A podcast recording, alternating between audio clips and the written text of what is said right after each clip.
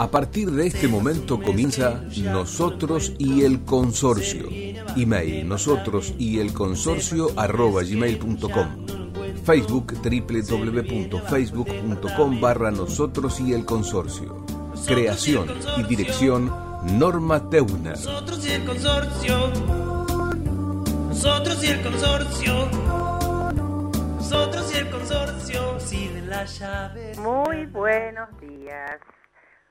Hoy es lunes 23 de agosto, son las 10 y 5 de la mañana y estamos por AM 830 Radio del Pueblo a punto de iniciar una nueva emisión de Nosotros y el Consorcio que se transmite desde hace cinco años todos los lunes de 10 a 11. Mi nombre es Norma Teubner y es un placer estar comunicada con ustedes. Bueno, ¿qué decirles? Primero quiero agradecer a Carlos por sus palabras, por haber confiado en, en, el programa, en la gente del programa. Carlos, nos alegramos mucho de que hayas podido resolver tu tema en el consorcio, que todo se haya desarrollado de una manera pacífica y tranquila. Cuando ustedes nos cuentan que algo de lo que nosotros dijimos sirvió para poder resolver el tema en el consorcio, nosotros sentimos que nuestra tarea está cumplida. Así que una vez más, muchísimas gracias por acompañarnos, por escucharnos y por confiar en nosotros. También quiero mandar un saludito hoy a Miguel, Darío y Karina. ¿Quiénes son? Miguel y Darío son mis dos cocineros de cabecera, o sea, de un hiper muy, muy conocido de Almagro, que sin ellos quizás, quizás yo no comería. Así que les agradezco porque hacen unas cosas riquísimas, riquísimas. Pero bueno, yo primero los veo a ellos y luego la veo a Karina, que es la que me cobra. Los chicos siempre con una sonrisa, siempre con buena onda. Así que chicos, espero que tengan una muy buena semana y que sigan preparando esas exquisiteces con las que nos agasajan siempre. Bueno, también quiero mandarle un abrazo muy grande a Lucianita. Lucianita, espero que te estés recuperando. Sé que siempre nos estás escuchando, así que bueno, te mando un abrazo muy grande. Hoy, gracias a la doctora Viviana Julis, porque los que están, los que nos siguen, saben que yo tengo dos colaboradoras de Fierro sin las que no podría hacer este programa, que son la doctora Viviana Julis y la doctora María del Carmen Guglietti Danzi, perdón. Eh, hoy ellas no están todos los lunes al aire, pero trabajan para este programa siempre. Y gracias al trabajo de la doctora Julis, hoy voy a tener el placer de conversar con una de las personas que más aprecio y que más sabe de consorcios, que es la doctora Nelly Díaz. Así que no se vayan porque, como siempre, a partir de las diez y media vamos a estar hablando con la doctora Nelly Díaz. Le comento que la doctora Nelly Díaz es vicepresidenta del Instituto de Derecho de la Propiedad Horizontal del Colegio Público de Abogados de la Capital Federal. Lo que sabe esta mujer es impresionante. Bueno, en realidad nuestros invitados son tremendos. Lo que no saben ellos del consorcio no existe. Así que, bueno, eh, vamos a esperar hasta las diez y media y vamos a estar en contacto con ella para tocar un tema que sigue siendo de terrible y tremenda actualidad y por qué no de preocupación, que es el tema expensas, ¿sí? Les voy a dar también nuestros medios de contacto. Ustedes saben que todavía seguimos trabajando en, de manera home office, es decir, yo estoy desde casa, por ahora no, no vamos a la, a la radio, cosa que me, me da mucha nostalgia porque me encantaría poder estar ahí, poder verlo a Facu a través del vidrio. Gracias Facu, gracias porque sin él, que como digo yo es el mago que hace posible la magia de, de la comunicación entre, ustedes y nosotros, este programa no, no sería posible. Pero bueno, por ahora hay que seguir trabajando desde casa. De todas maneras, se pueden comunicar solo vía WhatsApp al 116 816 7195. Repito, 11 6 8 16 7195. También nos pueden enviar un correíto a nosotros y el consorcio arroba gmail.com. Para comunicarse con la doctora Viviana Julis, lo pueden hacer al correo vjulis, de corta arroba eh, yahoo.com. Y el teléfono de la doctora es el 4865 861, perdón, 4861 1575 y la doctora María del Carmen Guglietti Danzi tiene su correo electrónico que es consultargd eh. ¿Sí? Esos son por ahora nuestros medios de contacto y me estoy olvidando del más actual y del más importante, que es a través de Spotify. ¿sí? La radio nos ha incorporado Spotify, o sea que nos pueden buscar por AM830 Radio del Pueblo, buscan nosotros y el consorcio y ahí van a encontrar nuestros programas. Bueno, hechas que fueron todas las presentaciones, creo que no me olvido de nada. Sí, me olvido de algo muy importante. El próximo viernes la radio cumple 101 años y nosotros humildemente desde nuestro programa queremos saludarla. No vamos a estar al aire el viernes, por supuesto, por eso nos estamos adelantando. Este, y queremos destacar el rol importantísimo que tiene la radio en la vida de la sociedad. Eh, para nosotros es, es, realmente importante. Creo que fue, eh, a ver, un periodista muy conocido, que ahora no me voy a acordar el nombre, que en su momento dijo que la televisión era el living de la casa y la radio la cocina. Yo adhiero totalmente a ese pensamiento y me encanta que sea la cocina, me encanta. Además la radio es algo que uno puede trasladar a cualquier lugar de la casa y lo acompaña a uno en lo que esté haciendo. Así que bueno, eh, muy, muy feliz cumple y que sea, pero por muchísimos años más. Y esto también va para las autoridades de la radio, para Facu, que como digo siempre es nuestro operador de lujo y sin él no, no escucharíamos esas melodías maravillosas que, que nos, con los que nos agasaja siempre. Bueno, hoy quiero traer a raíz de una pregunta que me hicieron el otro día, quiero volver sobre un tema que es los ascensores. Porque alguien me preguntó si se estaban haciendo las inspecciones de los ascensores y hasta donde yo sé, el tema de la pandemia de ninguna manera quitó la obligatoriedad de hacer la revisión por parte de, eh, gobierno de la Ciudad de Buenos Aires y de tener la oblea actualizada. Ustedes saben que la oblea tiene que estar en los ascensores y ahí tiene que decir la fecha del control. Y si hay alguna duda, bueno, consultarle al administrador. ¿Sí? Em, la, la seguridad de los ascensores, voy a tomar una nota como siempre, este, yo me nutro de todo lo que mm, tiene la Comuna 6, que, insisto, hace un trabajo muy, muy serio y muy laborioso acerca de todo lo que tiene que ver con el consorcio. En este caso, estamos hablando de un comentario que hizo Leonardo Dileto, presidente de la FACARA. ¿sí? Él, eh, dice que la seguridad de los ascensores se basa en cuatro pilares fundamentales. El propietario administrador, la empresa de conservación, el representante técnico y el organismo de control municipios, gobierno de la ciudad de Buenos Aires. también afirma que si cualquiera, eh, cualquiera de ellos falla, el sistema de seguridad del equipo se hace más débil. Yo le agregaría un quinto componente, ¿sí? Que es el usuario del ascensor. El comportamiento del usuario del ascensor es muy, muy importante, ¿sí?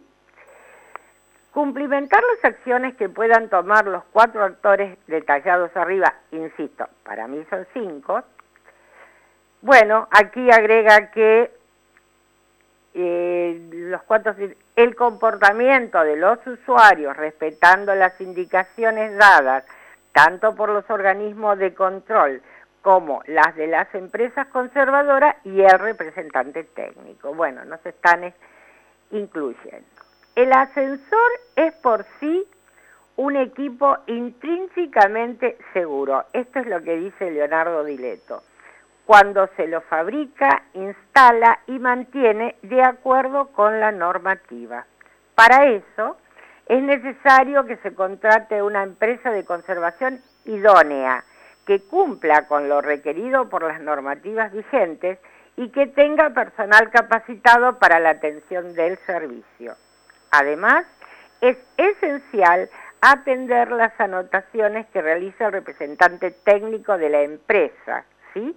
En el libro de inspección para determinar los trabajos que se deberán realizar para el correcto funcionamiento y seguridad de los equipos.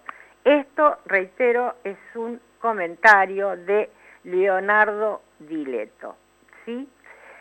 Después, vamos a ver cuáles son las responsabilidades de cada una de las partes.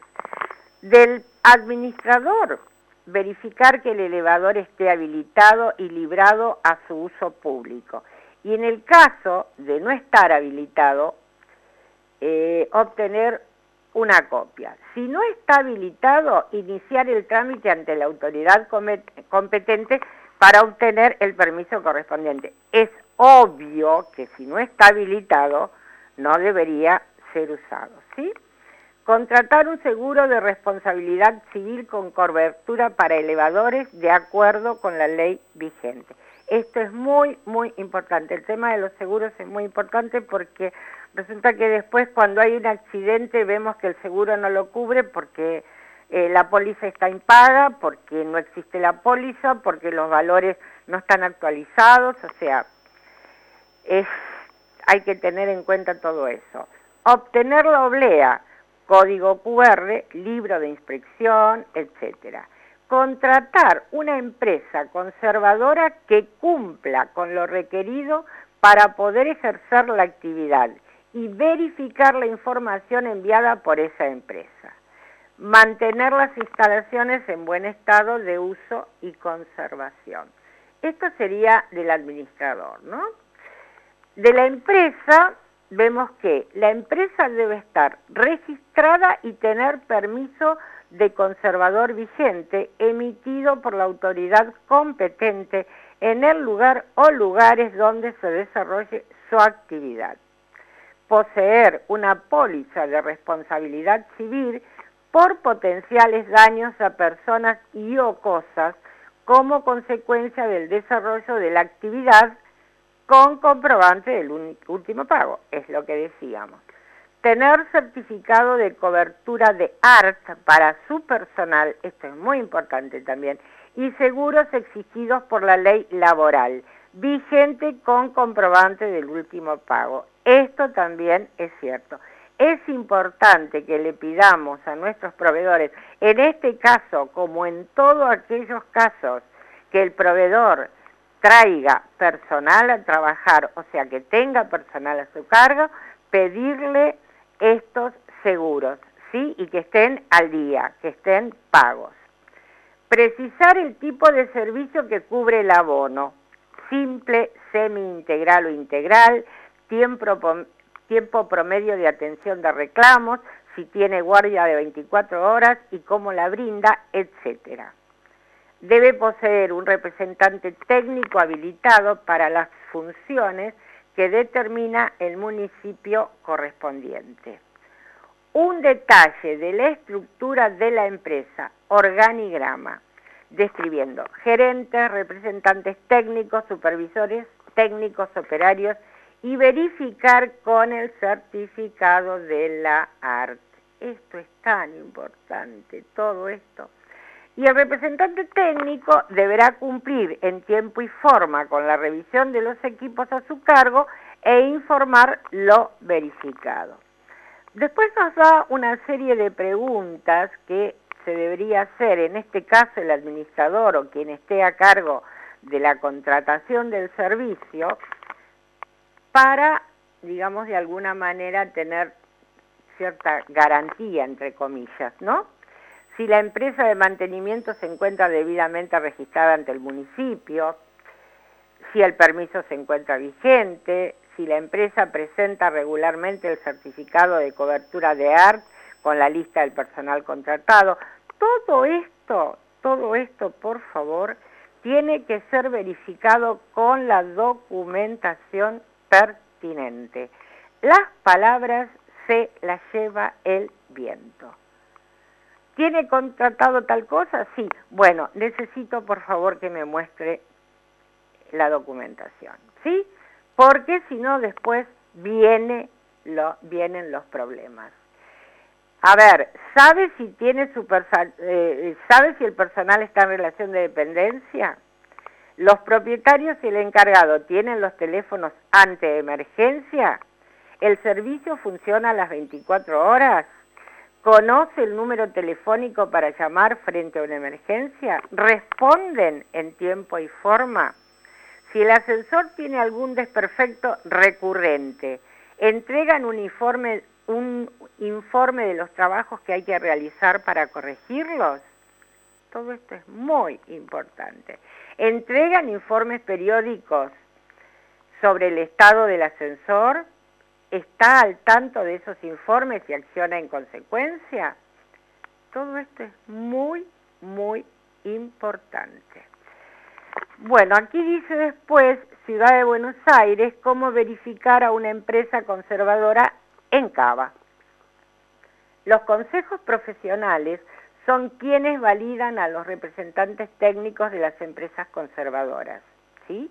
Es decir que para ser validados profesionalmente, los interesados deberán acudir personalmente a su consejo profesional de manera tal de quedar registrados e incluidos en la base de datos para poder trabajar y acceder a los aplicativos del libro de inspección digital del sistema de ascensores registrados de la ciudad autónoma de Buenos Aires. En nuestro país, uno de los puntos principales para evitar siniestros en transporte vertical está relacionado con el control de los equipos, es decir, que los distintos municipios cuentan con el suficiente número de profesionales para verificar el mantenimiento correcto y que estos recursos estén actualizados en referencia a la última tecnología en ascensores como para utilizar los controles correspondientes al mantenimiento, la fabricación e instalación. Señores, esto me parece absolutamente precedentes como para tenerlo muy, muy, muy en cuenta, ¿sí? Y yo, como les dije al principio, no dejo de tener en cuenta al quinto componente de este, de este combo, por decirlo de alguna manera, que es el usuario del ascensor.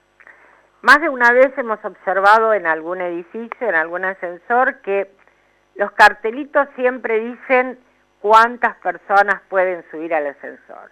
Y uno ve que en un ascensor que pueden ir cuatro personas, hay seis. ¿Por qué? Y porque alguna persona de buena voluntad, entre comillas, le dice al que está, subí, subí, total somos todos flacos. Señores, las normas están para cumplirlas. Si nos parece que esa norma no corresponde, si nos parece que en el ascensor pueden subir más personas y bueno, tendremos que hablarlo ante quien corresponda, pero también debemos pensar que la persona que hizo colocar ese cartel tiene la autoridad y el conocimiento suficiente como para determinar que la cantidad de personas son cuatro, no seis. Por más que me digan es flaco, no, no, no, no. El ascensor dice, el cartel dice cuatro, deben subir cuatro. Y otro tema que también me preocupa y que lo vemos últimamente a diario, es que la gente ha vuelto a subir al ascensor sin barbijo y sin ser del eh, grupo de convivientes. ¿sí?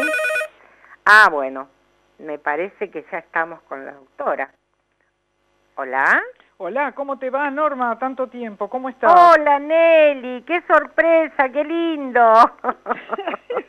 qué gusto escucharte, Bueno, muchísimas Para mí, también, gracias. para mí también estar acá y que me convoquen, para mí es un gusto también. ¿Cómo estás vos? Bien, bien, muy bien. eh, Bueno, me alegro bastante, mucho. Pero bueno, bien. ¿Y, ¿Y cómo está nuestro mundo consorcial? Bueno, depende de qué lugar se mire.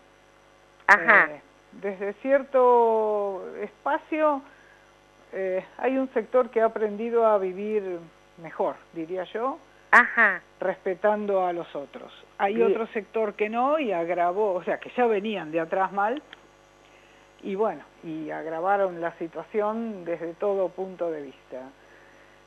Eso un poco en cuanto a los comportamientos. En cuanto a otros cumplimientos como lo de las expensas, sí. En algunos casos se ven alguna mora más incrementada, pero bueno, creo que de todas maneras es mejor el panorama general que lo que uno pueda imaginarse cuando está afuera de esta especie de, de situación del mundo consorcial. No sé, me parece que es mejor de lo que uno podría haber esperado cuando mira, bueno, todo lo que nos ha pasado en un año y medio largo, ¿no? exacto.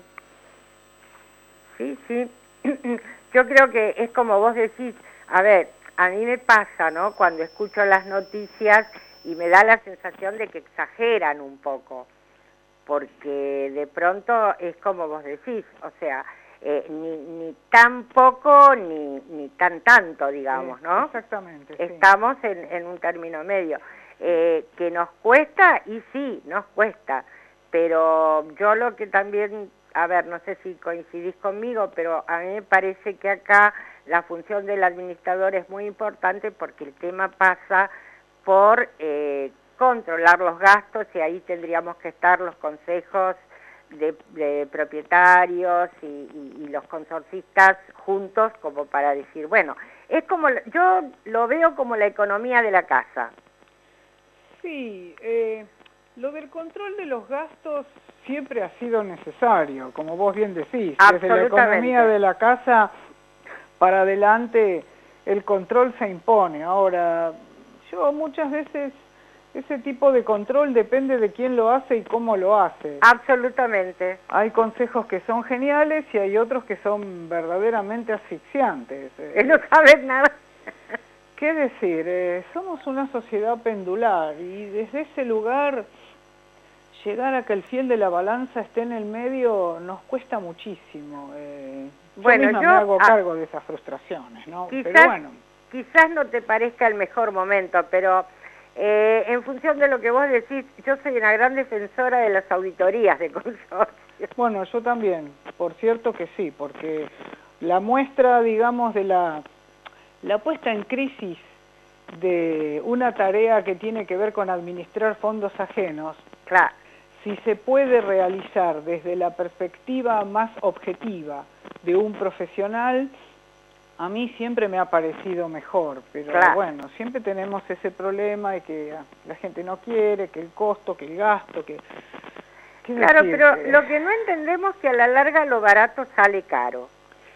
Sí, pero es muy complicado que la gente Yo creo entienda. que un administrador que sabe que le van a hacer una auditoría y va a estar quizás más atento Es ¿sí? posible. a, no algún no. descuido, alguna cosa que, no sé, que, que se le pueda pasar. El, el hecho de decir, bueno, mirá que vamos a hacer una auditoría, nos va a dejar a todos más tranquilos, No, me en parece. Eso, en eso estamos totalmente de acuerdo. La cuestión es que, mira, en tantos años de hacer propiedad horizontal, yo hay, hay un ejemplo que siempre traemos con mi socio Aguad y es este. En los años 80, cuando una ordenanza municipal volvió obligatoria las luces de emergencia en los edificios, nosotros recibíamos consultas de propietarios y en aquellos años consejos de administración que nos decían, bueno, pero esto es necesario, ¿por qué invertir en esto si al fin y al cabo, cuando se corta la luz, bueno, la situación... Y nosotros con Agua decíamos, pero cuando se hace de noche, ¿cómo andás vos por las escaleras? No, no, es re peligroso. Bueno, pero viste, eh, el mundo consorcial a veces tiene ese problema. Eh, las cosas no se perciben ni como inversión ni como prevención. Pero a ver, yo agrego a lo que vos estás diciendo. En un edificio donde las escaleras tienen alfombras de goma, He visto poner una vela, Nelly. Sí, sí. A ver, la vela se cae y se incendian todos. Sí, no, no, totalmente de acuerdo. Pero esa cuestión de, de no ver la prevención. Claro. Y de, bueno, de no hacer el ajuste antes y ver solo la idea de lo que se paga como gasto. Exacto. Es un tema en los edificios, ¿viste? ¿Cuántas asambleas habrá sido vos, hemos sido nosotros que bueno, hay que hacer una reparación. Entonces hay varios presupuestos. Y siempre salta una voz, que no es la única, que dice, bueno, elijamos el más barato. Así es. Ay, Dios santo, yo cuando escucho eso, y bueno, y, y así está. es que lamentablemente cuesta mucho cambiar toda una cultura de que eh, finalmente lo barato sale caro. Así es, sí. Es lo mismo que el proveedor cuando viene a hacer un arreglo, eh, se le dice, no, no, arregle el pedacito del caño.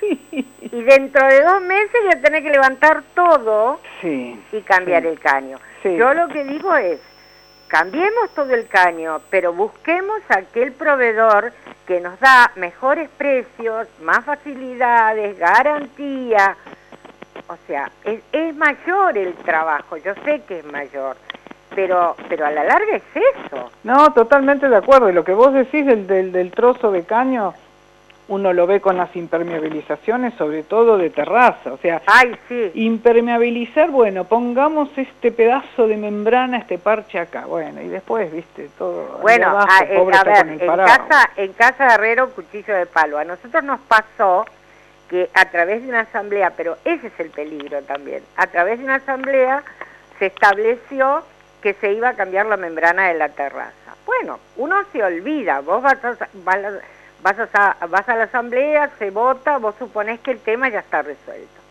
Eso pasó hará, no sé, tres años. Resulta que cuando fue, empezamos con este tema de la pandemia y hay acá, hay personas que son mayores, y no querían saber nada de la asamblea a través del Zoom, querían un espacio abierto, hablamos con, con Vivi inclusive. Y bueno, nosotros tenemos una terraza cómoda y había muchos consorcios que estaban de alguna manera observando el protocolo, trabajando, haciendo la, la asamblea en la terraza. Cuando lo propusimos acá, nos enteramos que la terraza no se podía usar porque como no les alcanzó el presupuesto para impermeabilizar, la pintaron. Ah, claro, claro. Yo digo, perdón, pero ¿a quién le avisaron? Porque yo tengo, yo tengo una expensa, y volvemos al, al tema original, que dice impermeabilización de terraza. Sí. Entonces a mí no me pueden venir a decir ahora que no, que como no alcanzó, la, eh, se pintó y por lo tanto no es seguro que la gente vaya hacer la asamblea. Sí, no, bueno, lo que pasa es que en ese momento también fue más simpático para el administrador quizás no aumentar las expensas porque bueno, si había que, si el presupuesto demandaba más, obviamente había que pagar más y bueno, y Claro, pero en, definitiva, en definitiva yo lo que digo es, convoco a una asamblea debo respetar los términos de la asamblea. No, en eso estamos totalmente de acuerdo y aún Yo cuando voté para la impermeabilización de, de, la terraza y a mí me dijeron que ese era el presupuesto. No, y básicamente otra cuestión, sobre todo en un edificio en capital, bueno, y ahora con el Código Civil, aún cuando la asamblea no se lo hubiera ordenado, tener y mantener las cosas comunes en condiciones de seguridad es una obligación que está, o sea, cuando vos pensás en eso, ya después no pienses en nada más. Eso es la impermeabilización, es mantener el ascensor, o sea, tener y mantener las cosas en condiciones de seguridad es un universo en sí mismo cuando uno empieza a mirar. Así que ni siquiera era necesario que la asamblea se lo ordenara, si bien está bien que lo hagan, no digo que no. Pero qué decirte, es un tema complicado, complicado, sobre todo cuando se traduce en pesos. Vos fijate lo que pasó en, creo que fue en Villa Crespo, con esa administradora que terminaron este, juzgándola y, y, a ver, la embargaron por un millón y medio de pesos y la hicieron responsable de la muerte de ese muchacho que se cayó del Zoom. Ah, eso sí, me parece que no en Villa Crespo, me parece que eso era en Villa Urquiza. Es posible. Pero ojo, ahí la cuestión es que lo que se le ha, digamos, lo que el pronunciamiento es confirmar el procesamiento. Ajá. Lo que quiere decir que eventualmente después habrá una declaración o no de condena, que posiblemente no sea. Eh, porque bueno, la justicia penal también tiene otras maneras de mirar la culpabilidad, pero fuera como fuese, en una situación así, y aun cuando a la larga la sobresean o bueno, lo que sea, eh, claramente eh, se vio inmersa en un juicio, en un juicio penal por homicidio, un tema realmente duro ese. Así es. Un tema realmente complicado para cualquiera, e incluso, a ver, el que haya obrado con culpa, o sea, una administradora que quizás no se fijó, no vio, bueno, es un tema que a vos te procesen eh, en, una, en una causa penal con, digamos, bueno, la pérdida de la vida de una persona, Dios santo, es tremendo realmente tremendo. ¿no? Hay tanto para hablar de esto que... Es tremendo. Ahora llenaríamos. Yo, a ver, yo te, puedo hacer una pregunta que me, digamos, que me hacen permanentemente. A ver, decime, vamos a ver si yo te la puedo contestar. Sí, ya sé que sí. A ver, expensas ordinarias y extraordinarias. Sí. ¿Sí? Sí. Ah, hasta donde mi, hasta donde da mi conocimiento, corregime por favor si estoy equivocada, deberían venir separadas en, en la expensa. Bien, eh, valga la, redundancia. Sí, no, la cuestión es que es aconsejable que vengan separadas. Claro. Eh, ¿Por qué? Porque una liquidación debe mostrar exactamente qué ha hecho el administrador, posiblemente durante el mes anterior, al que muestra, digamos, en el tiempo lo que ha estado liquidando, pagando o haciendo por cuenta y orden del consorcio, independientemente de que a la larga haya unidades alquiladas o lo que fuera, es interesante que la liquidación se realice de la forma más clara posible para que el consorcista entienda. Desde ese lugar, el formato obligatorio que se usa ahora en la Ciudad de Buenos Aires está bueno, es útil, porque como tiene varias columnas, permite que el administrador, por ejemplo, en la primera columna, informe esos gastos que nosotros en general llamamos habituales, ordinarios, eh, rutinarios, por ejemplo, qué sé yo, lo que pagó de sueldo, cuánto pagó de cargas, cuánto hubo de aportes y contribuciones por energía, no sé, lo que sea. Y después tiene más columnas ahí para informar. Otras clases de gastos en las que quizás no tienen por qué este, concurrir todas las unidades, o si son para todas las unidades, que sean la consecuencia de una decisión de asamblea que dijo, bueno, vamos a hacer a nuevo el hall de entrada, queremos un hall más lindo, no por una cuestión de necesidad, sino porque, bueno, queremos hermosear el edificio, y ahí aparecen las expensas extraordinarias. O sea, este tipo de, del formato este de liquidación eh, se se autoabastece muy bien. Eh, lo que quiero decir con esto es que el que no informa ahora no le puede echar la culpa al formato. Claro, eh, bueno, está muy bueno esta, esta, el, formato este de la 856. A mí por lo menos me resulta muy amable para, para que claro, yo eso lo, lo, hablé con, con la administradora de un edificio que me dijo voy a hablar con el programador. Le digo, a ver, acá están cobrando todo, todo junto. ¿Y cuál fue la consulta? Eh, al final, cuando uno, digamos, eh, observa todo, se cobró la cuota extraordinaria que se venía cobrando por un trabajo especial que, que tenía que ver con un arreglo de gas importante y estamos hablando de 600 mil pesos. Pero resulta que los 600 mil pesos se recaudaron, pero al proveedor, como no terminó el trabajo, no se le pagaron. ¿Sí? Mirá, qué tema Entonces, también. muestran una expensa donde la administradora dice, el dinero está en caja. Sí, perdón, pero yo quiero ver de qué manera.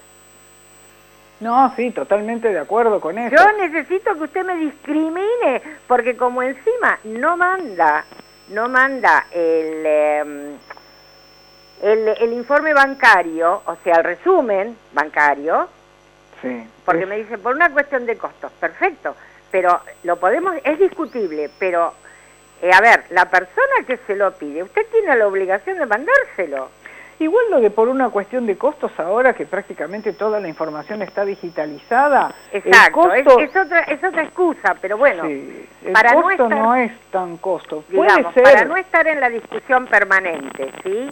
Eh, de pronto está bien, eh, otro día discutiremos si, si es precedente o no es precedente, pero si la persona le está diciendo, necesito que me envíe el, quiero ver el resumen bancario, porque No. esa va a ser una de las maneras que yo me voy a dar cuenta. Usted me dice, está en, la, está en el saldo de caja, pero acá el saldo de caja está todo mezclado. Además de que está todo mezclado, hay una cuestión que nosotros en algunos cursos que damos para que la gente aprenda a leer la liquidación de expensas, lo que yo siempre digo es que cuando uno la ve, bueno, en formato este, digital, papel, lo que sea, uno lo que ve es lo que el administrador dice que hizo. Exacto. Que, bueno, después habrá que ver la documentación para asegurarnos de que efectivamente lo que dice que hizo se compadece con lo efectivamente realizado. Exacto. Bueno, por eso es bueno el control del Consejo de Propietarios y bueno, y mejor todavía lo que vos hablás de la auditoría, pero dejando de lado lo de la auditoría, queda claro que cuanto menos el Consejo de Propietarios, aunque más no fuera, no sé, bimestral, mensual, no sé, una reunión para tratar de puntear un poco la documentación y ver que efectivamente esa documentación esté corroborando lo que muestra la liquidación. Pero bueno, todavía hay que avanzar mucho más con todo Nelly, esto. yo acá quiero eh, quiero hacer un alto y quiero pedirte, por favor, que vos le eh, digas a nuestros oyentes, eh, porque ustedes están dando unos cursos magníficos, tanto de liquidación de expensas como de eh, la parte de formación, de los controles que debe hacer el Consejo de Propietarios, ¿sí? Porque a veces el Consejo, en general, el Consejo de Propietarios no tiene la, ah, la más pálida idea de que también tiene responsabilidades. No digo que esto le va a generar un problema, pero a veces uno, eh, qué sé yo, le parece que estar en un consejo, no sé cómo lo toma. Yo siempre digo que es una responsabilidad y un gran trabajo cuando uno lo toma en serio. Sí, eso es cierto. La verdad es que integrar un consejo de propietarios implica tomar una responsabilidad, Exacto. no en el sentido, a ver, no empecemos a hablar del sentido estrictamente legal de la palabra, sino No, decir, para bueno, nada. ocupo un lugar, digamos, o un cargo en una especie de grupo comunitario, como sería el Consejo de Propietarios, que tiene una serie de obligaciones y bueno, si lo mínimo que yo tengo que hacer es fiscalizar y controlar la gestión del administrador, debo ocuparme o preocuparme de eso. Si no, como nosotros decimos siempre, no integre el Consejo de Propietarios. O sea, claro. para estar de figurita y no hacer nada y permitir, digamos, que el bosque eh, quede atrás del árbol, bueno, no, para eso es preferible que no lo haga. Y bueno, y después, eh, queriendo hacerlo, no basta solo con la buena voluntad, eso es innegable. Un poco de afinidad con saber leer documentación o por lo menos tener, digamos, eh, cierta... Yo, por ejemplo, soy abogada, ¿no? Bueno, a mí no me vengan a hablar de cuestiones que tienen que ver con números, contabilidad, Claro. o sea, nunca me ha gustado. Entonces, Claro. la idea de tomar una obligación en la que básicamente mi tarea tenga que ser mirar documentación, no es la verdad algo que me ponga feliz. Ahora, si voy a aceptar integrar el Consejo de Propietarios, bueno, tengo que sentarme y eso lo tengo que hacer. En consecuencia, puedo tener la intención de controlar, pero también tengo que controlar. Y controlar, y bueno, la documentación es imprescindible para claro, uno, yo como digo, porque a mí a veces me dicen, no, pero vos sabes, no, yo no sé, yo fui aprendiendo, eh, vos viste que todo se hace con esfuerzo, a mí siempre me, me, me preocupó, me gustó, y uno tiene que leer, o sea, eh, si vos estás, lo que pasa es que cuando se, se elige un consejo, eh, sobre todo si la gente por ahí, qué sé yo, actúa de buena fe, confía en la palabra del administrador y uno tiene que saber de qué se está hablando. Sí, eh, Dejemos de lado que puede ser un pícaro el administrador porque hay administradores buenos y hay administradores malos, como todo, como todo. Somos seres humanos. Pero, pero está bueno que uno sepa de qué está hablando. Lo que pasa es que una cosa es que vos me digas que vos confías en la palabra del administrador, porque pensás, obviamente, que él va a desempeñar su tarea, como decían los romanos, como si fuera un buen hombre de negocios, o bueno, la cuestión de la buena fe. Pero, a ver, si vos estás integrando un, digamos, un órgano del consorcio, que al fin y al cabo eso es lo que significa para nosotros ahora el Consejo de Propietarios, un órgano de control de una persona jurídica, bueno, lo mínimo que tenés que hacer es controlar, y ahí no es cuestión de ser simpático, antipático, de tener buena fe o mala fe. Bueno, si vos estás para controlar, tenés que controlar, eso es innegable. Exacto. Eh, por más simpático que sea el administrador, por más buena fe, incluso creo que si el administrador sabe desempeñarse bien, a ver, errores cometemos todos, olvidos también. Lo perfecto no existe dentro del ámbito de lo humano, pero si hay alguien que está mirando también lo que yo hago, yo también me voy a sentir más segura y más tranquila como administrador, la verdad. Pero bueno, eh, eso es otra cuestión que todavía tiene que terminar de entenderse en el ámbito del consorcio. O sea, el consorcio de propietarios tiene que salir un poco de lo que ha sido quizás hasta ahora, por lo menos en los edificios medianos o pequeños, que se mueven mucho dentro del ámbito doméstico. Así es. Y bueno, eh, pero eso es una cuestión de tiempo, de cultura, y bueno, quizás en algunos años hayamos pegado el salto de entender que esto no es una cuestión doméstica la del control. Pero, pero mientras tanto no, no está mal hacer un cursito, así que por favor danos la data de cómo tienen que hacer los oyentes para poder eh, asistir a los cursos? Mira, básicamente lo que deberían hacer es llamar al estudio nuestro y dejar sus datos.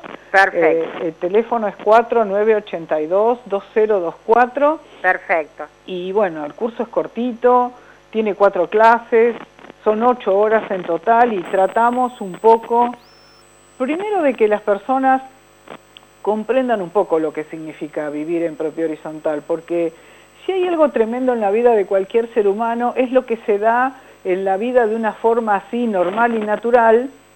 Uno va, compra el departamento o alquila y resulta que lo que no se da cuenta es de que, bueno, efectivamente todas esas actitudes, actividades o conductas generan derechos y obligaciones. Y bueno, y las toma uno de una manera tan normal y tan natural que parece que forman parte de la vida misma. Sí, forman parte de la vida misma, pero resulta que atrás está la ley.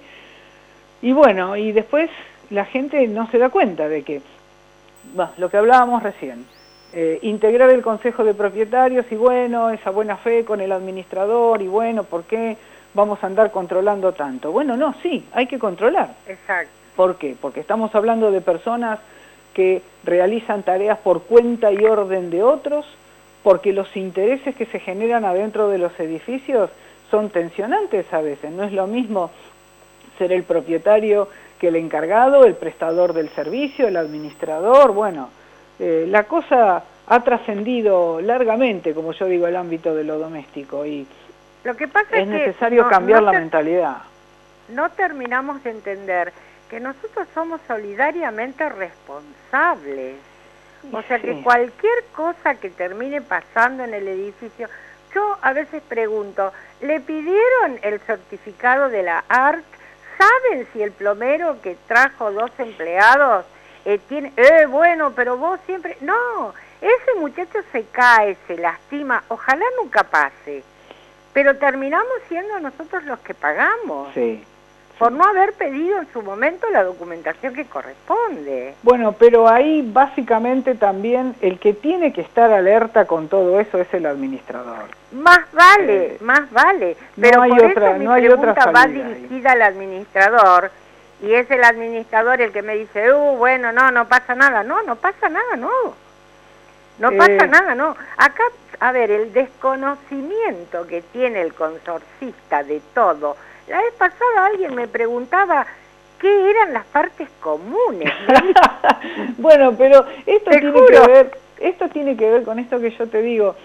A ver, uno se compra el departamento. Claro, lo y que no se da cuenta. nada más. Y sí, yo cuando empiezo los cursos, incluso para abogados, siempre les digo, bueno, vamos a ver de qué se trata la propia horizontal. A ver, vamos a ver a dónde se están metiendo, a dónde se han metido. Bueno, y entonces uno después empieza a ver cómo algunos ojos empiezan a abrirse. Y bueno, es real lo que vos decís. Eh, pero esto es como yo te digo, debe trascender la mentalidad, incluso la nuestra, porque a veces nosotros también somos víctimas de esa cuestión.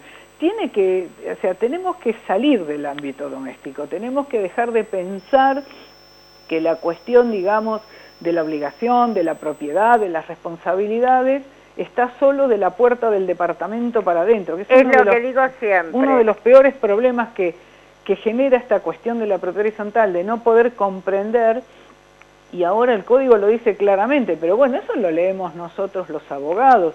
Este es un tipo de derecho de propiedad que se da sobre un edificio construido. Lo que quiere decir es que mi derecho de propiedad en propiedad horizontal no es solo el cubo de aire al que yo llamo mi departamento, sino que empieza desde el momento en que yo traspongo la puerta general de entrada del edificio. Exacto, la vereda. es lo que te iba a decir, es más, el consorcio es hasta el guardián de la vereda, bueno, eh, pero es una cuestión de evolución esto, no sé, nos va a llevar años seguramente. Ay, mi vida. Sí, bueno, es así, es así. No hay otra. Yo creo que de todas maneras, este, con el tema de, los cambios que hubo a partir del 2015 en el código, eh, bueno, eh, estamos hemos avanzado algo, me parece. Sí, muchísimo. Lo que pasa es que hay que sacudirse la 13.502. Y lo que pasa es que no es solo eso. Claro. Es que un código como este, más nuevo, más moderno, bueno, digamos, que mira la seguridad, que mira los derechos, también, o sea, vos cancelás un montón de discusiones con un código como este, claro. que eran las resultantes de, bueno, una ley del año 1948 como la 13512. Pero esto como yo digo, esto es como esto de las cajas chinas, o sea, vos abrís la caja y adentro hay otra, o sea, cancelás una discusión. A ver, ya no vamos a discutir más si el consorcio es persona jurídica, la propiedad de las cañerías, pero... Eh, este tipo de aseveraciones nos abre este otro montón de puertas en lo que hace a opiniones, a, digamos, a discusiones incluso, y bueno, a situaciones nuevas, esa es la verdad. Pero eso también es un gran desafío, sobre todo para los abogados, esa es la verdad. Y para nosotros, como digo yo siempre, para los consorcistas, eh, a ver, yo tengo dos premisas, eh, el conocimiento y la participación en ese orden. ¿sí? De lo cual lo último es, digamos, lo, lo, más, lo más crucial y lo más difícil de lograr y te diría, eh, con el tipo de evolución que tenemos, yo siempre digo, la sociedad nuestra no es la misma de los años 40, 50, incluso la de los 60, que fue la del esplendor, digamos, del, del desarrollo inmobiliario. Ahora vivimos de una manera casi como una forma de autismo no patológico, diría yo. O sea, hay mucho individualismo y si ya la cuestión del consorcio era el no participar, bueno, ahora en, en parte se ha agudizado. Por eso hay tanto control, o debería haber tanto control sobre la figura del administrador. Porque es cierto que el consorcista no es que esté mirando para otro lado permanentemente, es que creo yo que llega a la casa y no quiere escuchar nada más. Así es. Y bueno, y eso, viste, a, río revuelto, ganancia de pescador, eso, eso. Ahora, ah, vos, vos fíjate que el código introdujo eh, algo que para mí es, por un lado es muy bueno y por otro lado es muy peligroso, que es la notificación a los ausentes. ¿A vos te parece que es malo eso? No, no, no, yo no, no, no, no, no, yo no digo que sea malo. Yo digo, hay edificios, sobre todo en los edificios muy grandes, que tienen eh, el 80% de, de sus locatarios son eh, inquilinos.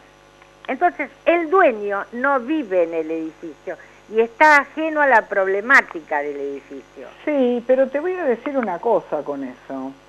Que el dueño no viva en el edificio no significa que debiera permanecer ajeno a la problemática. Absolutamente. permanece ajeno por su propia voluntad. Absolutamente. O sea, cuando viene tu locatario y te transfiere ahora, bueno, el precio de la locación, eh, lo mínimo que vos tenés que hacer es exigir, bueno, incluso ahora ya el administrador te lo está enviando de manera digital a tu correo electrónico, la liquidación de expensas. Nadie puede decir si no, no, no sabía que mi locatario no estaba pagando, a mi inquilino para ser, no estaba pagando las expensas. Claro. Es un tema ese. Después decís, bueno, a ver, vos no vivís en el edificio, pero vos sabés que el edificio tiene necesidades porque de, de alguna manera, de alguna forma te enteraste, que las asambleas se hicieron o se pudieron haber realizado. Ay, no me enteré. Bueno, pero a ver, no te enteraste porque vos podrías haberle exigido al administrador que las notificaciones te las mande a vos, no tener que estar dependiendo, porque a veces, a ver, tu locatario puede ser buenísimo, pero bueno, estas cosas seguramente no le interesan, entonces llega quizás como llegaba antes la convocatoria en soporte de papel y bueno, muchos locatarios llaman, yo he visto gente genial llamar al propietario, decirle, mire, llegó esto, bueno. Claro, sí. Pero pero también es cierto que ahora casi ni siquiera necesitarías llegar a tanto vos como propietario. Con tener conexión eh, con tu administrador a través de un correo electrónico, y, el tipo te la va a mandar, la liquidación de despensa, la convocatoria, o sea, eh, digamos, estos medios de comunicación ahora, que ya existían antes de la pandemia, se volvieron imprescindibles en la primera etapa del aislamiento y del distanciamiento. Así que bueno, el que no se quiso conectar era porque efectivamente no le importaba tanto. Y después, viste, bueno, llorar eh, con la leche derramada, pero en el fondo es que no te importa. Sí. Aunque nos parezca mentira, es que no importa. Sí, no, volvemos, volvemos al, al tema que decíamos hace un momento. O sea, no le importa porque realmente está saturado con otro tipo de cosas o no le importa porque, bueno, este... No, porque lo alquiló, en el aquí ahora no le importa. Lo alquiló el departamento y bueno, entonces se desentendió de la situación. Pero la verdad es que, bueno, vos podrás haberlo este, puesto en locación, pero el propietario seguís siendo vos. Exacto. Eso también se engancha con algo esto es una visión un poco negativa la mía, ¿no? Que tiene que ver con que esta sociedad también ha evolucionado mucho, ¿eh? Pero esto lo atraviesa transversalmente lo que voy a decir a la sociedad. La idea de que los derechos no llevan obligaciones correlativas. Y yo creo que ese es un tema grave para la sociedad nuestra. Absolutamente. Eh, y bueno, y mientras no volvamos a la idea de que los derechos llevan obligaciones correlativas, y bueno, vamos a estar viendo o diciendo cosas como estas que estamos diciendo, ¿no? Esa es la verdad. Absolutamente.